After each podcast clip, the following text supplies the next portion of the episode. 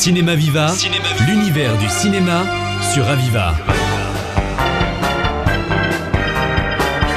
Cinéma Viva, spécial Ciné-Club Jean Vigo avec son président Jean Aubert. Bonjour Jean. Bonjour Stéphane. Alors aujourd'hui, on se retrouve autour d'un film vraiment pas très connu qui est ressorti l'été dernier. Il s'agit des Petites Marguerites, un film tchécoslovaque de Vera Kitilova, film de 1966 en couleur qui dure 1h30. Alors, est-ce que vous pouvez nous dire qui est cette euh, mystérieuse cinéaste, je crois pas très connue quand même? Ah, pas très connu, euh, non, sans doute connu en 65-66, mais 65-66, je n'étais pas là. Et pour autant, au Ciné Club, nous on aime, on aime revisiter euh, bah, le cinéma, tous les cinémas. Et il y avait un cinéma important dans les années 60, notamment en Tchécoslovaquie, enfin dans les pays de l'Est de manière plus, générale, mais effectivement en Tchécoslovaquie et à Prague en particulier. Et Vera Kitilova, en fait, elle est née en 1929 tout d'abord les mannequins, elle fait euh, de la retouche photo, et puis elle devient assistante euh, sur les plateaux. Et puis elle décide de faire la, la FAMU, qui est, euh, qui est la grande école de cinéma de Prague, par laquelle est passé par exemple Miloš Forman. Elle fait quelques courts métrages qui sont qui sont remarqués, et puis elle s'engage dans ce qu'on a appelé le cinéma vérité, euh, avec un premier un moyen métrage qui s'appelle un, sac de puces en 63, et puis un, un long métrage pardon plus qui a été remarqué également, qui s'appelle Quelque chose d'autre, où il s'agit de deux femmes, euh, une histoire de deux femmes en parallèle, euh, très curieux, puisqu'on a d'un côté une sportive, une sportive de haut niveau, qui est une gymnaste, et puis d'un autre côté une femme, une femme au foyer. Et euh, quand on regarde le, le, pitch comme ça, on pense que qu'il s'agit en fait euh, d'opposés. Et en fait, non, ce qui va être remarquable, alors que ces deux femmes ne se croisent pas, c'est de remarquer ce qui les unit. Et ce qui les unit, c'est notamment la monotonie des gestes, euh, c'est la violence euh, autour d'elle, la violence des hommes en particulier. Et donc, euh, Vera Kitilova, elle est connue là pour un, ce cinéma, cinéma vérité. Et le film que l'on présente cette année, ce qui sort en 66, s'appelle Les Petites Marguerites. Et alors lui, pour le coup, ressemble pas du tout à cinéma vérité. voilà, en 60, 66, lorsqu'elle se lance dans, dans, cette aventure, elle se lance dans cette aventure avec avec son, son mari, qui est le, chef opérateur euh, euh, qui, euh, qui, à qui elle travaille. Et là, elle va tenter quelque chose et elle écrit un scénario, un premier scénario.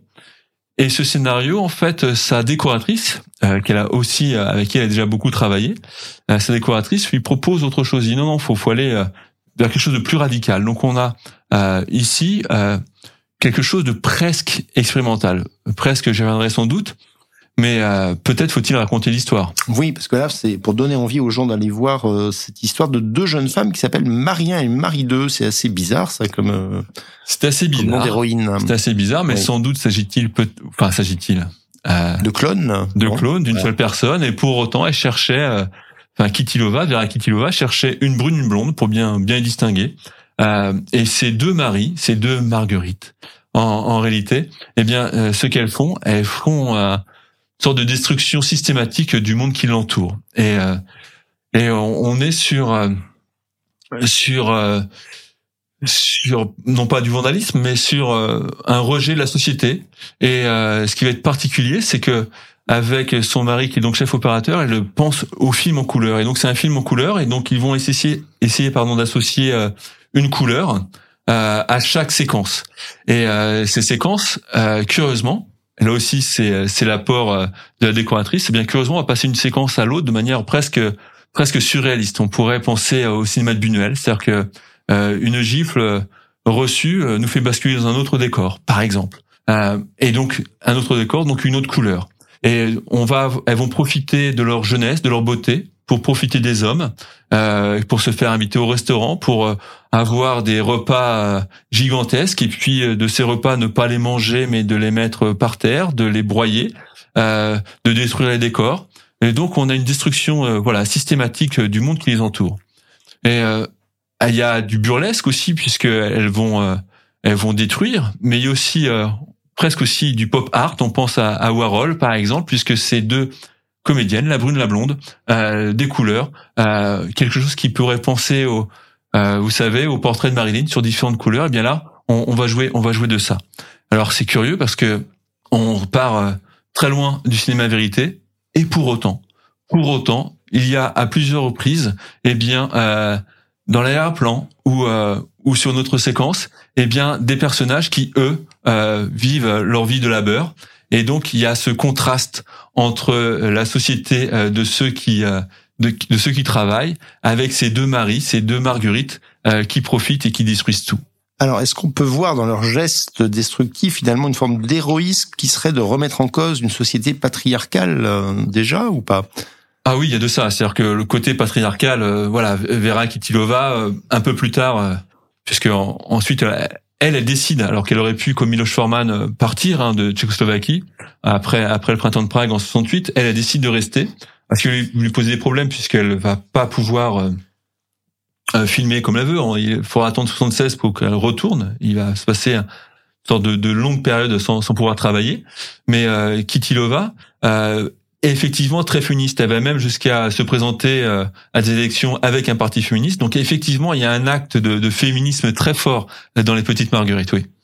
Alors, Benoît Pitiot, qui est membre de l'association, rédige une petite notule et elle parle d'une ode à la débauche qui pourrait être le sous-titre du film. Alors, qu'en pensez-vous? Et puis, si on parle de débauche, est-ce qu'il y a eu des problèmes avec la censure à l'époque ou pas? Parce qu'il y a quand même de la sexualité plus ou moins débridée dans ce film, me semble-t-il.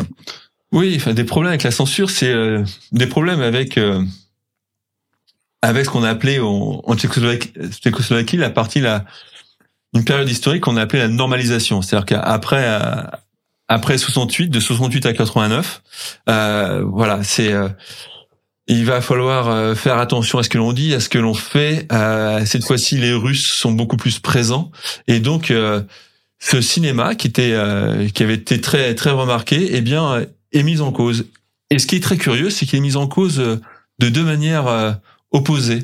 C'est-à-dire que dans un premier temps, lorsque le film sort en 66, on pense, euh, on pense justement à ce côté liberté et on pense même que nos deux héroïnes en fait dénoncent, dénoncent la société de consommation de l'Ouest et donc montrent l'écœurement que cela peut représenter. Donc du côté est, ce film est perçu comme comme une mise en garde de ce qu'est le monde de la consommation, de ce qu'est le monde de l'exploitation des hommes par les femmes.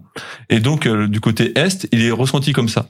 Alors que du côté Ouest, il est plutôt ressenti comme, euh, une ode à la liberté. Euh, chacun fait bien comme il veut et comme il l'entend. Et donc, dans le doute, eh bien, dans le doute, nos amis des pays de l'Est, en fait, interdisent le film. Et donc, il est interdit en Tchécoslovaquie jusqu'à 89, jusqu'à la fin de la normalisation. Et oui, puis une ressortie en salle qui a eu lieu il y a peu de temps en France. Il n'était pas forcément sorti à l'époque, hein, j'imagine, en France. Et ah, si si si, c'est un film. Alors c'est un film euh, qui est sorti euh, qui est sorti en France et notamment grâce euh, grâce au mouvement associatif, on va dire des, des ciné-clubs. Euh, donc les ciné-clubs justement, c'est typiquement le bah, le travail des ciné-clubs dans les années 60 de de montrer ce cinéma de l'est, oui. Oui. Alors, vous allez le remontrer dans une version restaurée, j'imagine. Hein voilà, la version a été restaurée cette année, puisqu'il est ressorti en salle cette année. Alors une petite diffusion, puisque c'est toujours difficile euh, ce type de cinéma. Mais l'intérêt pour nous d'un ciné-club, c'est d'accompagner les films, et donc euh, il y aura évidemment une présentation, puis un débat ensuite, bah, peut-être justement pour savoir euh, ce que signifient tous ces changements de décor, tous ces changements de couleurs. Alors ces changements de couleurs, malgré tout, c'était quand même un film fauché, et le chef opérateur n'avait plus assez de pellicules couleur, donc il est parti en noir et blanc, ce qui donne en fait une esthétique très particulière à ce film. Voilà, bah ça donne envie de revoir cet ovni. Euh, ça tombe bien, le mois de mars, c'est le printemps, un film printanier, Les Petites Marguerites, à découvrir au Centre Rabelais. Merci Jean. À Merci la prochaine. Stéphane.